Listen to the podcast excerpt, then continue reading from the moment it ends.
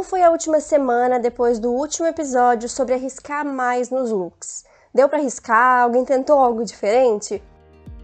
Como eu falei, essa conversa estava começando e continua aqui nesse episódio, recapitulando as últimas dicas para não passar batido e falando sobre algumas dificuldades citadas que podem aparecer no seu caminho também.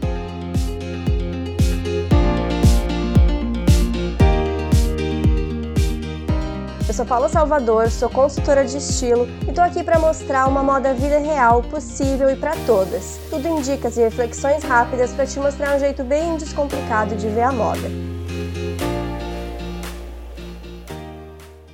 Se você sente que tá faltando dar um passinho a mais por aí, vou recapitular em forma de dicas que vocês falaram pelo Instagram. 1. Um, se tiver vontade de usar mais cores, usa. Isso muda muito o look e ajuda a se sentir diferente. Muita gente citou a coloração como empurrãozinho, porque a coloração pessoal descobre quais cores mais combinam com você, então pode sim ser um começo. 2. Confia na primeira impressão. Essa dica já é antiga por aqui, mas é necessária. Olha no espelho e confia na primeira impressão e vai. Provavelmente, se bater dúvida depois, é só a sua insegurança querendo falar mais alto. 3. Prova, experimenta. Aproveita o provador das lojas para isso. Não fica com receio, tira um dia, vai para o provador só para experimentar peças que nunca imaginou. E até quando não der certo, pode render alguma informação a mais sobre você mesma. Imagina quanta coisa você pode amar e nem sabe porque nunca se permitiu. 4. Busca referências, mas não para fazer igualzinho, só para pegar uma ideia. Nossa, um look que a camisa tá usada aberta com outra blusa por baixo. Posso tentar isso. Ou então, aqui tem um look com cinto de oncinha num look mais formal de trabalho. Posso tentar isso também. Ou uma combinação de cor. Não sabia que caramelo ficava tão bem com verde militar. Será que eu tenho algo nessas cores? Essa é a ideia. Outra coisa importante em buscar referências é que vocês busquem pessoas com corpos parecidos. Muita gente citou que deixa de experimentar por ter um corpo fora do padrão. E seguir pessoas no Instagram com um corpo próximo do seu ajuda a conhecer marcas e a ter ideia de como as peças vestem. Essas quatro dicas vão ajudar a se permitir mais daqui para frente. E vocês podem perceber que nenhuma das dicas disse saia comprando peças diferentes, né? Tudo que eu falei vai ajudar a pensar nas próximas compras, vai aumentar o seu repertório do que funciona, abrir a cabeça para não comprar mais do mesmo e se permitir quando for a hora. A parte disse ter a impressão de que para mudar tem que comprar muita coisa nova. E assim, se o seu guarda-roupa for mesmo todo igual, todo preto, todo de peças parecidas, provável que compras específicas sejam sim importantes. Mas você tem que conseguir mudar com o que tem aí e começar a abrir as portas para esse processo acontecer. Para finalizar, mais algumas respostas que recebi. Quando eu ouso, acho que essa não sou eu. E tenho medo de ousar e sentir que estou querendo ser quem não sou. Não me senti eu naquele look diferente. Bom, todo esse nosso movimento de fazer você se permitir é para que você se encontre nos looks, certo?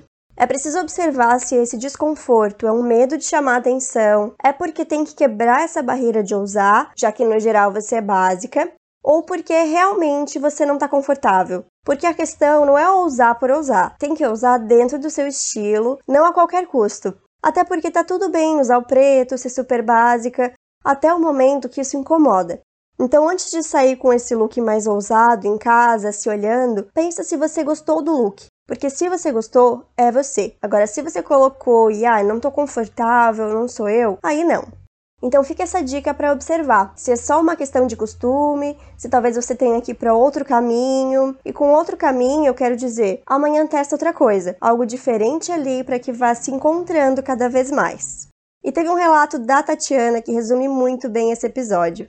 Desde que te sigo, mudei meu guarda-roupa inteiro. Até ano passado eu nunca tinha comprado uma pantalona, pantacura ou saia midi. Hoje eu só me visto com essas peças e há tempos não visto calça jeans. Eu não usava shorts porque nunca gostei de como eles caíam em mim e tinha muita vergonha do que olhava no espelho com eles. Quando você fez um post sobre shorts estilo Mon, me encorajei a experimentar um e hoje tenho vários e amo. Engraçado como a gente tende a pôr tudo numa mesma caixinha. Por eu não gostar de short de cintura baixa, por anos me privei de ter experimentado outros modelos. É incrível como um Mon de cintura alta e barra dobradinha me deixa super feliz com o que vejo. Sem contar que, introduzindo a cintura alta na minha vida, passei a me permitir usar cropped com muito mais frequência. Eu sempre fui de comprar roupa o tempo todo e vivia mesmo assim com a sensação de nunca ter nada novo. Te seguindo foram sacos e sacos de roupas tiradas e hoje vivo com um guarda-roupa com pouquíssimas peças, mas que monto diversos looks. Compro bem menos e não tem uma peça que fique parada,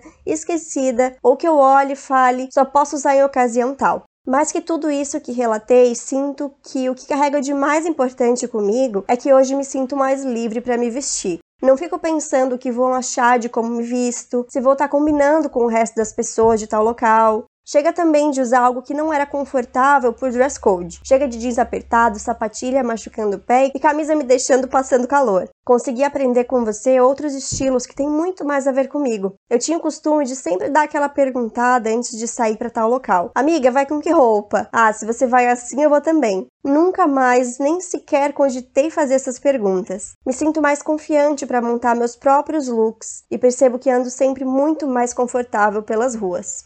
Espero que, assim como a Tatiana, você se encontre cada vez mais no que veste e se permita que abra um caminho para isso acontecer depois desse episódio.